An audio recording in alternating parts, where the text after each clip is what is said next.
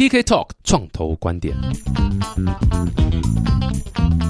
Hello，大家好，我是 TK，欢迎回到 TK Talk 创投观点。呃，上一集 Mistake 讲了很多，就是他自己个人的这个故事啦，包括他这个从小就打电动啊，家庭都很爱打电动，然后呃后来这个代表台湾出国比赛，然后获得冠军，还有包括整个电竞产业在这个电竞战队的雏形的一个呈现这样子。那这一集呢，我们继续来跟 Mistake 探讨更多有关于这个全球化还有电竞的产业的发展。那我们现在在台湾嘛，台湾其实。近几年是越来越针对电竞，就是蛮友善的，像还有市长就是对不对？以这个为竞选口号嘛，打造电竞之都嘛，对不对？虽然虽然最后落就是不是落跑，最后就没有出现在那个 五六度的那个。像你刚刚讲，总统也有接见你们啊，然后整个中央地方，我觉得都还蛮明显，对于电竞是接受度越来越高。那你说台湾宏基、华硕，其实也都产品线慢慢更主流是往电竞的这个产品的发展。你你觉得台湾的这个电竞的产业的状况怎么样？嗯，我必须说，台湾电影产业的状况，其实在之前有一个很好的机会点。当然，像二零一二我们拿冠军的时候，是一个最好的时间点。但其实就像我说的，在我们拿冠军之前，有很多的前辈都已经投入了这个产业当中，那其实都在做努力。但我觉得很可惜的事情是，台湾一直没有一个很有利的。第三方角色出来监督，或是让发行商往好的方向去走。就像我刚刚讲的联盟化这件事情，其实到今天为止，光看英雄联盟已经是一个台湾市场上最大的一个游戏项目，在电竞上面来说都没有一个第三方角色出现，都还是由游戏代理商跟发行商去走。当然，这不一定会是没有人愿意做，而是。现在这个权的划分还是掌控在，还是没有被切割清楚。因为以游戏发行商来讲，我们不会说他错，他一定看重的是游戏上面的营收跟留存，所以他今天对电竞的态度会取决于他对这件事情的看法。对他可以少投入，但他可以偷偷投入在其他的项目当中，去让他的营收跟留存增加。所以这件事情反倒。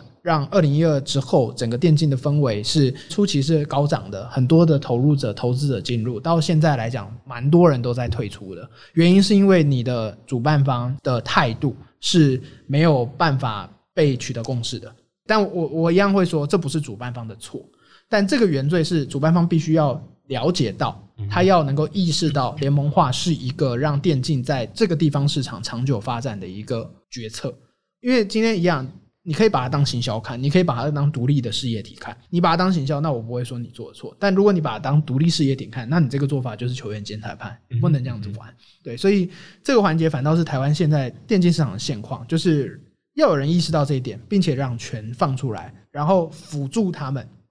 因为你今天电竞赛事办得好。其实既得利益者一定是游戏本身，对，但你能够给予这个第三方多少的 support，你必须要知道。不管你是要用股份来控这间公司，或者是你要用每年的赞助去 support 这个赛事的运作，都是方法。但这个独立的赛事要将整个队伍的表现规矩给订立出来，并且让整个联盟的表现啊能力能量更强。那你觉得有可能就是像刚刚讲政府？出来有点类似扮演这个第三方，因为你说像我们讲高雄市场，不是也是知道鼓励电竞产业发展，然后甚至呃，你知道如果用从中央体育署对不对去做，你觉得这会会比较好吗？会会会？其实谁做都可以，但关键点是一代理发行商或者是呃营运商，他对这个地区要能够放这个权啊，我们会说这个是权嘛，他要一要能放这个权，二放这个权，他要给他能够信任的伙伴，这两个条件得达成。那这个伙伴得你刚刚讲的是体育署也好，或是呃地方政府的官方单位也好，都可以。但现阶段是在做第三方的人没有意识到他要先克服这个问题，然后代理发行商或者是地方的决策者也没有要放这个权，导致这两边都自己在忙自己的，然后就变成是哎，我第三方就你会看到很多很多的电竞协会。你已经搞不清楚他到底在干嘛了。我说白了，电竞协会现阶段对电竞产业一点帮助都没有。嗯，原因是你连联盟化这件事情的促使都没有办法的时候，我说白了，你去帮助呃选手在台居留，或者是帮助整个地方的赛事承办，这都是帮不上任何忙的。解决不了问题根本，就直接看见说一点屁用都没。没有没有没有，我不会说，我我不会说他们没做事，也没有在做坏事，而是他们没有意识到这件事情。你说办一个赛事帮选手的，你一定都有解决了一些问题，跟帮助做到一些什么。可是我们回到根本上面来看，它其实在长久发展上面，两年三年这个产业一定都还在萎缩。真的非常有道理，对吗？因为你说像足球、棒球或者篮球可以做联盟，是因为没有人 own 篮球这个东西。是的，你不能说我呃篮球是我是我的对。没有没有真的篮球是就是，但是游戏是电竞是完全不一样的游戏根本上它这是他的没错，所以对是我你今天 create 了一说个产品，呃，政府去要求，呃，我们也不是这么集权式的方式在运作这个社会的嘛，所以他必须要自觉，然后同时第三方也要能够意识到这个问题点。当然，你说现在这个时间段三年五年，这些团队能不能继续 work？可以，能不能解决他们想解决的事情？可以，但这个产业会不会变好？坦白说不会。嗯，对，这是现在台湾电竞的现况。所以可能就说，呃，如果政府今天真的有心想要在这个产业多做一些事情的话，maybe 是说变成说政府有点像是带头去跟这些游戏厂商是的聊怎么样协助联盟化的成立，这是第三方政府可以做的事情。因为一个第三方强力有效的角色，去拉扯住、限制住代理商的运营跟方向，同时他可以做到他自己的本分，让旗下的队伍拥有好的内容把控且优质的赛事呈现这件事情。现在是这个决策者是代理商自己在做，对，但代理商不 care 这件事情，但不是代理商的错，因为代理商把这件事情当行销。是是。所以他只要有达到他的目的就好。不过呃，刚讲那么多是产业的状况啊，那现在聊一下，因为 Mistake 现在你主轴不是电竞选手了，你已经从电竞选手变成一个创业家了，所以你自己也成立一个魔镜娱乐股份有限公司嘛？那你可不可以聊一下，哎、你怎么从身份转换从电竞你知道选手变成创业家？呃，我先讲我自己好了。我自己在一二年拿完世界冠军之后，我又再打了一年啊、那坦白说，呃有在关注我的都知道，我都会说一二年打完，其实我就想退役了。对，因为也那时候差不多嘛，也都二十三岁了，该退了啦，该退了。那时候其实没有这么强烈的呃年纪限制，就是大家不会特别说什么二十三岁年纪大，是到了现在大家看了一些实例发生之后，就是实际的案例发生之后，发现哎，二十三岁好像真的打不到赢十七岁的。这跟围棋一样嘛，对对对就是太烧脑力了。对，就是就是年纪这个这个门槛还是有的，所以当时没有这个状态啊，不会说什么二十三岁你该退休。但就我自己个人而言，我自己加入呃投入电竞职业这件事情的时候，我我自己给自己很大很大的标准跟要求，那我是跟自己说，在三年内我没有拿到我自己满意的成绩的时候，我一定退出。就是我自己在对我梦想的追逐，那我觉得我任性够了，我自己任性了休学两年，然后复学两年之后，学校成绩就还不错，然后爸妈又同意我再休学，再投入电竞，我觉得我任性够了，我我要对我自己，还有我我要也不要讲自己蛮孝顺，好奇怪啊，我我蛮在意我爸妈的，对，所以我觉得我任性够，我在这三年当中我没有拼到一个满意成绩，我一定退，可能重回校园或者做自己该做的事情。但当然第一年就拿到了，所以其实我就已经萌生退役了，因为我觉得我的目标达成了，我想再做其他的事情了。那不管是出国留学，反正有一笔钱嘛，对啊，第一桶金，然后我刚刚就讲八十九万美金嘛，呃，没有那么多啦，对，但最后分了几百万有，对，就是大家分完了以后，然后后来后来，当然 Retty 跟我说，就是呃，这个产业还需要你们，你们的留存在这个产业的发展上面来讲，那我就也被他说服了。当然，我觉得他是我贵人，我也想要帮他这一把。那呃，我就再打了一年，然后带了第二支兄弟队，然后当时叫 TPS，然后全部的队员就不是我当时找的那第一批 TPA 的队员了，对，就是算是新血新秀，然后算是有点传授分享自己的赛事经验给他们，然后去帮助他们在赛事上取得好成绩。然后当时 TPS 其实也快要能够打到第二年的出赛权，对，可是就是差临门一脚，对。那我自己是蛮自责的，那可是我觉得这一年结束以后，我也算是尽力了，对。不方方便问那临门一脚是哪一脚？呃，我们那时候决赛是在小巨蛋，然后那时候输给橘子熊，算是冠军赛输了。对，然后一三年我就决定退役了。对，其实就是算是参加那个比赛前就已经跟管理层说过，我就只我打完这一年了。对，那退役之后我休息了一阵子，我决定要做直播主。对，因为直播主其实是呃，我算退役的很早，因为你毕竟说呃，当时我讲了职业队伍就两支啊、t p a 跟 HQ，。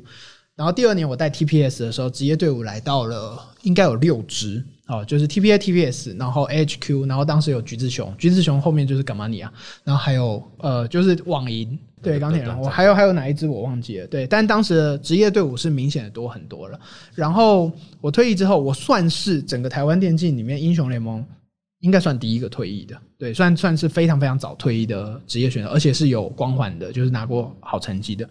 所以后来我就想说，哎、那我就延展这个能量去做直播主。那直播主当时其实是很多人在做，对，就像呃，可能之前红的亚洲统神，哎、不要讲之前红啊，现在也红，亚洲统神啊，然后像西门叶说尬 JJ，其实都是在做游戏直播都很强很大声量的人。在讲这些人之前，其实更有一批在直播投入很久的，像六探、LNG，然后就是在做传统更小众的游戏直播市场。那当时的退取前身是 Justin，对。在直播上面来讲是没有只锁游戏，你可以直播游戏，你可以直播生活、聊天、画画，任何事情，包含播小当家 啊都行。对，所以其实那时候直播是一个分享。那后来，因为我们拿了世界冠军的那一段期间，Twitch 变成一个很大的入口。我记得当时通上有十万人，在我们冠军赛的时候，对，然后就变成是哎、诶看比赛跟看人打游戏在 Justin 上面是很重要的事情了。然后同一年他就被被 Amazon 收购成嘛 Twitch 对对，然后变 Twitch，然后呃后来就变很多游戏直播主在上面串起，观众都很多。可是当时的直播主有一个最大的问题是赚不了钱，也不要说完全赚不了钱，赚很少很少钱。那个时代还没有什么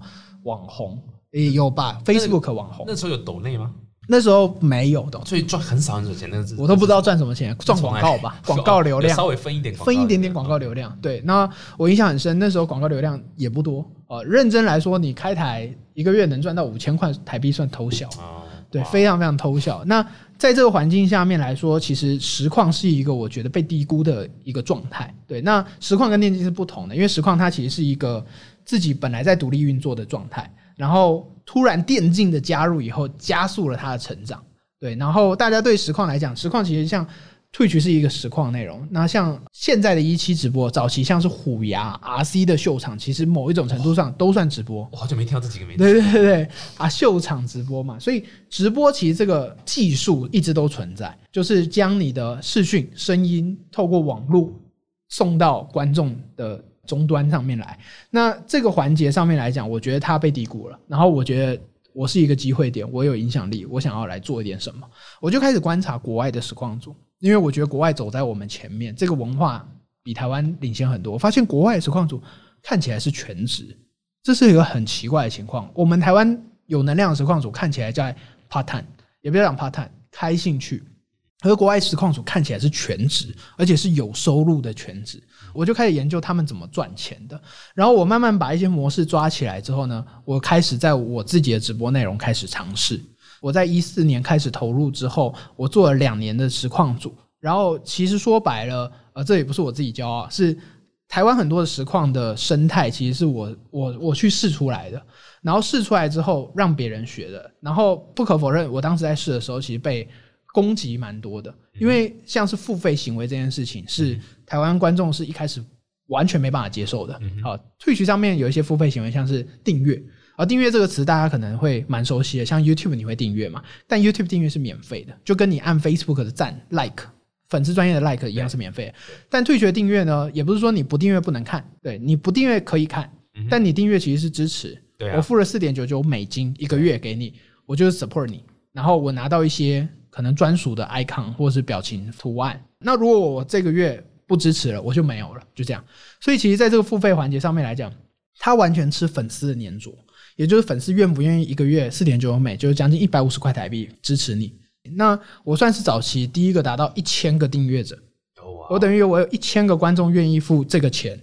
支持我的内容产出。对，那你说一个一个台币一百五十块，那我我当然不可能赚一百五十块嘛，官方要抽嘛。我如果算五十块台币的话，那我就将近有五万块的收入了。对，那当时在这个环境上面来说，是一个算是指标了。对，其实在直播上这样也是可以过生活，就单纯对，就但你得做到这两级啊。我那时候的订阅数应该是全台湾第一了，对，呃第一或第二，我不大确定。对，那在这个环节上面来说，呃，包含订阅支持、抖内打赏的付费行为，然后跟商业的植入。对，不管是饮料的试喝、游戏的试玩，或者是产品的推广、开箱这些东西，在 Twitch 上，你现在听呃 YouTube 的工商植入很很稀松平常嘛。其实就像 YouTube 在当时一定有一些人去尝试了这些事情，那这些事情是不是他发明的？肯定也不是，是因为国外有人做了。对，就是大家学习嘛。那在这个市场上面来讲，我们算是先驱者，先驱者就要面对到市场上面社群的一些市场上面的一些反馈回来。我自己算是克服了这些事情，然后把这些事情开始扩散。现在在 Twitch 上面，订阅啊、打赏啊，我自己旗下有一个实况组订阅就三四千个，哦对啊，那这个量级已经完全不同了。然后打赏收入什么的更是稀松平常，而且不会有观众反弹。嗯以前是完全就是会互相质疑，就是你为什么要付费？我可以看免费的，为什么有人要付钱？嗯就问号。所以在这个环境上面来说，我觉得那是一个潜力，我尝试了。然后在这两年，我算成功了，创造了一些模式出来。所以在第三年的时候呢，我就决定要变成一个团体、团队、小团队，我帮助跟我一样身份的实况组去做这些模式出来。嗯，然后把这些模式放在他们身上，让他们也能赚钱，然后我来从中抽相对应的利润回来。所以魔镜就是专门在服务这些游戏直播组的呃，因为像培育兼帮他规划这些对如何继续成长就是培育他的能量、媒体能量，然后他的个人特质，同时再加上未来的变现这件事情，哦这是主要核心业务。主要核心业务所。以，那你们旗下有多少人？有有有有没有一一两个例子可以分享一下？说，哎、现在是谁在在你们跟你们合作的？呃，像我们公司目前来说，在成立这将近四年当中，我们创造了很多网红出来。啊、嗯那当然，像小熊算是一开始的指标。那小熊哦，很有名。，小熊一开始是 LMS 的主持人，对，那当时他的状态声势也没有那么大，然后我们公司给他了一些方向跟培育，我不敢说完全的是我们帮他的啦，他自己也有非常大的努力，然后他就成长了起来，然后同时像是一些草根的，比如说像懒猫，然后他自己也是呃一开始的能量非常小，甚至就是赛评上面主播赛评上的表现也不好，嗯等于他自己孕育了他自己所算是现在手机游戏的二次元的社群，然后像是 Wins 我自己以前的队友。对，然后像是很多的小女生，呃，完全就是没有背景素人，像是呃阿乐啊、妮妮啊，对，然后这些人，然后像呃 YouTube 上面，呃雨熙也曾经带过我们公司，然后咪菲也曾经带过我们公司，你怎么都挑正妹啊？呃啊，正妹是正妹是一个必要条件，对对对對，正 妹绝对是直播上面必要条件哎、件。所以那你要求一定要会打电动？不用不用不用，其实对我来说，我给他们的点绝对不是说训什么样的课程，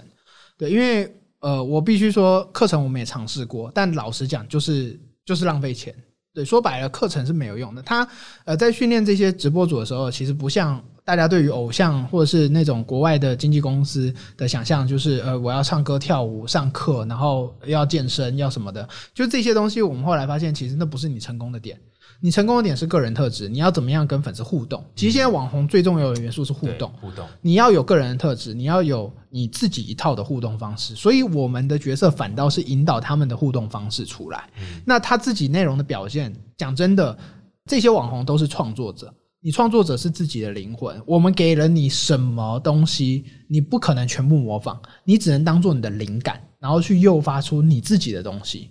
对，那在这个环境上面来说，它不是很多的课程，它是时间性的培育、嗯培养，然后透过潜移默化的过程当中，不管是透过我跟他的交流，或者是经纪人透过他的交跟他的交流，让他渐渐的意识到，抓到一个脉络跟规则，做出他自己跟观众互动相处的元素。讲起来很抽象，但我自己在看经济这件事情，特别是在我们擅长的退取这一块来说，是这样的一个状态。对，其实你其实也是有点像我们讲什么，比如说网红孵化器这样相关定位，那只是说你们的切入点是电竞，然后嗯透过 Twitch 这样的平台，然后去培育出一个，也是其实有点像明星啊，对不对？对就是传统的做法是哦，就是专攻电视啊，然后唱片什么的对，，因为在直播上面的网红，我觉得要比 YouTuber 上面在呃不要说难，就是就是再复杂一点嗯点。因为 YouTuber 毕竟是一个可以透过脚本、呃后置剪辑、特效去让它整个内容非常有有丰富度的状态。是是，对那譬如哪一个频道你觉得很棒？TKBS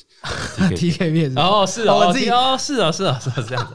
我自己喜欢看老高的，对对对。你怎么都已经跟那个球都做给你，我刚刚讲 TKBS 对然后 TKBS 看老高，哎，老高太高程度，老高太厉害了啦。对，但我我我的意思是说，每个创作者都很优秀，是在表现的方式上面，直播主更你要说它比较空洞嘛，算是吧，就是它更讲究人跟人之间的连接度，嗯所以其实很多一线的实况组都是你要说它有什么有记忆点的内容比较难。可是你说老高讲什么主题啊、我会记得；一日系列拍什么主题，我会记得。就是它的脚本主题是有记忆点，就像今天你讲的这个主题，哎、我会记得。如果我有看我有听的话，但你今天讲一个实况组，比如说 Ninja，嗯或者是呃国外当然像 Ninja 嘛，像台湾的比如说 GJJ，然后亚洲统神，你的记忆点反而是它的效果、它的点、它的梗，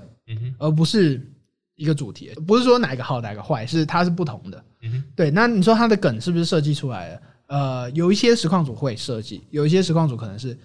不经意的、突然的。对，比如说像地震发生的时候，你的反应，对，那那个很难设计的，你总不可能一直坐在这边说我在等地震嘛。对啊，那很多临场的反应是你一个个人的特质，那是你日积月累下来，家庭教育也好，朋友的相处也好，或者是你周遭的人给你的影响所展发出来的一个状态。嗯那那你们会转到试着做其他的，像 YouTube 其他这样节目，甚至你知道电商去直播卖东西这样，还是就是很 focus 在 Twitch 这样电竞直播这样的一个互动？嗯我们的角色，公司的角色，其实绝大部分都是希望跟合作的创作者是对等的状态。我们自己一直都不会把自己定义成是我从培训开始到你投入，然后呃你是训练生什么的，你就要乖乖的。绑公司很久，然后要听公司的话，我觉得一定是在双方取得合作共识的情况下，我们尽可能的去散发彼此的价值，并且看到对方可以给对方的东西嘛。所以在这个环境上面来说，我觉得你刚刚所说的这个地方是取决于他要不要。你说我们能不能帮他规划？可以，但他愿不愿意做，跟做不做得好，其实都决定在他自己。对，那有的人可能就很被动，或者有的人他很需要这些东西，那我们就会给他这些东西。嗯但你说这些东西对他是不是好，亦或者是他能不能发挥出更好的东西，那就是另外一回事了。因人而异了。对，因为我觉得网红这件事情的经济很大部分的比重都是在呃网红自发性这件事情上。你今天没有意识到这件事情很重要，或者是你很想做，那你起不来。嗯，讲讲白了，就是你红不起来，这是绝对的。所以听今天听到这个这个商浪这个广播，或者说看到影片的，应该会有些人会想说，哎、我好像也想试试看。如果想加入你们的话，可是你们会有什么筛选标准吗？呃，其实颜值，呃，说白了，个人特质最重要。因为我觉得颜值这件事情啊，其实就是鸡蛋萝卜各有所好嘛。我们今天每个男生喜欢的对象，或每个女生喜欢的一个对象类型，不会有公认的标准。那你说那种男神、女神或者是国民偶像，那只是他只是吸引了绝大部分人而已。是是是，对，但你说有没有人觉得他丑的？有没有那一定有啊觉得他一般？一定也有嘛。所以欸像我这样子都还有人觉得我丑，哎，这很难想象。可以，可以，可以 可。以可以，对，那就是鸡蛋萝卜更好，但我们更强调的是个人特质以及他未来的潜力。这个潜力是在互动这个这个词上面，就是你到底是怎么说话的，你讲话的态度、语气，然后你讲话的方式，那这些东西能不能学？能，能不能教？可以，但它是不是与生俱来的？是。这个也不是说你的天分或者特质或者是优点，是你的家庭环境跟你周遭的人养成的东西。所以为什么我们讲话说什么比较有台味，或是讲话比较 lo local，对，那就是你环境上面给你的影响。那你说这个东西好或不好，没有一定吧？有的人就喜欢啊。所以我们只是在市场观察上面觉得，哎、我们所面对的这些受众，他可能会喜欢怎么样特质的男生或女生，然后他这些特质能不能再引导他做出可能跟观众更深的互动或环节，让他在粉丝的粘着上面更强。了解了解。哇，太酷！我今天真的是干货非常多。这个最后一个问题啊、就是因为你现在创业家嘛，对不对？所以台湾创业环境，你觉得呃有没有什么地方可以再改变？然后你知道，就是对创业家可以更好。你刚刚有讲到，其实针对电竞相关所谓联盟化这部嗯分，有没有其他是呃 general 对创业或者是对电竞的产业的反应都可以？有没有？其实应该如果你，是总统的话，对不对？呃，我在创业这条路上面是菜鸟到不行，对，因为我没有任何的背景嘛，我自己在学校，我说白了，我大学没毕业，然后我也没有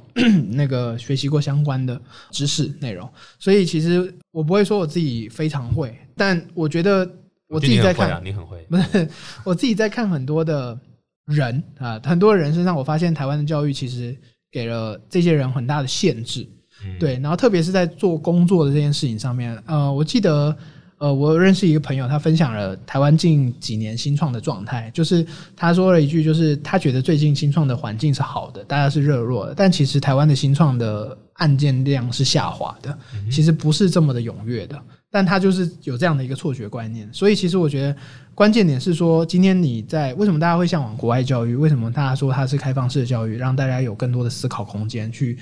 设限，不要设限，而是我自己在受台湾教育的时候，我觉得台湾给的教育全都是框架式的东西。如果今天你有叛逆之心，或是你很有想法的人，你自然而然不会觉得这件事情对你是好的。但不可否认，是绝大部分的人都被这件框架给限制住，导致他未来在做事处事上面的方式都照着这个方向。对，就是我所做的任何事情都是有分数的。而这件事情，你的满分标准是什么？你告诉我，我要满足你的秒满分标准。然后我不能够接受错误跟失败，寻找标准答案啊。对，我在寻找标准答案，然后我没办法承受失败，我没有办法接受失败这个元素。不是指我的自尊，是我觉得失败就是错的。学校告诉我这一题打叉，我就必须要学到对，要订正，要订正。对，那这个事情是最糟的，因为我自己在创业过程当中，我觉得失败是最重要的。对，就是你在任何可承担的一个范畴当中，失败绝对是能够帮助你最重要的事情。你如果一辈子都是正确的。那其实是最恐怖的事情。其实说白了，你不会有任何的进步跟成长的，因为你所做的事情都是对的。太棒了，我喜欢这个从教育的切入点去改善，这是很根本的方式去解决这个问题哦。今天这个 Mistake 跟我们分享，这是他自己过去这电竞整个选手的一个过程，然后还有包括这个呃电竞产业发展，然后台湾产业，然后其实也是全球啊这联盟化的重要性，然后包括他现在这个创业家身份，呃，魔镜娱乐协助这个很多呃网红啊或者电竞选手啊，可以在往。直播这一块如何精进？然后最后就是从教育根本哇，我觉得今天真的是很开心，学到非常多。那呃，如果喜欢那魔镜这边的话，就是可以去哪边再多看你们消息？我们公司没什么消息啊，不是，我们基本上是 Facebook 啦，对，Facebook 跟官网，对，那就是 Facebook 比较是社群性的消息，那官网的话比较是 To B 面向的一些商业商业的案例展示。是是。对，那因为魔镜本身是比较定位低调一点，我们也没有说要做什么，嗯，对，所以关注的话。我自己也不会用社交，低调，可是却上了全台湾最棒的这个 podcast，还有这个 YouTube 频道。是真的，没有开玩笑。然后还有包括呃，你刚刚小熊嘛，蓝猫的都是 Twitch 上面可以去去看看他们在在干嘛，就关注多关注我们的艺人啊，这样子。对啊，然后如果喜欢这个我们今天 podcast 的话，记得这个。然后下载商浪，然后订阅呃 TK Talk，再讲 TK TK Talk。那如果喜欢我们影片的朋友们，记得刚刚你有讲订阅是很重要，对不对？对对对，不用付钱的。哎，你订阅商浪和订阅 TK B 的 channel 是不用付钱的。各位呃有空麻烦还是订阅一下了，订阅多一下，订阅分享分享比较重要。对对对对对，帮你觉得好的内容分享给你觉得好的朋友。对啊，我们都是做好的内容我们，又不是在做一些阿里不达的，对不对？对，阿里不达像有哪些人在做阿里不达？我突然忘记了，我我等下想一想再说。好，等下再再补一下，好吧。再次感谢 Mistake 来我们现场，谢谢谢谢谢谢，下次见。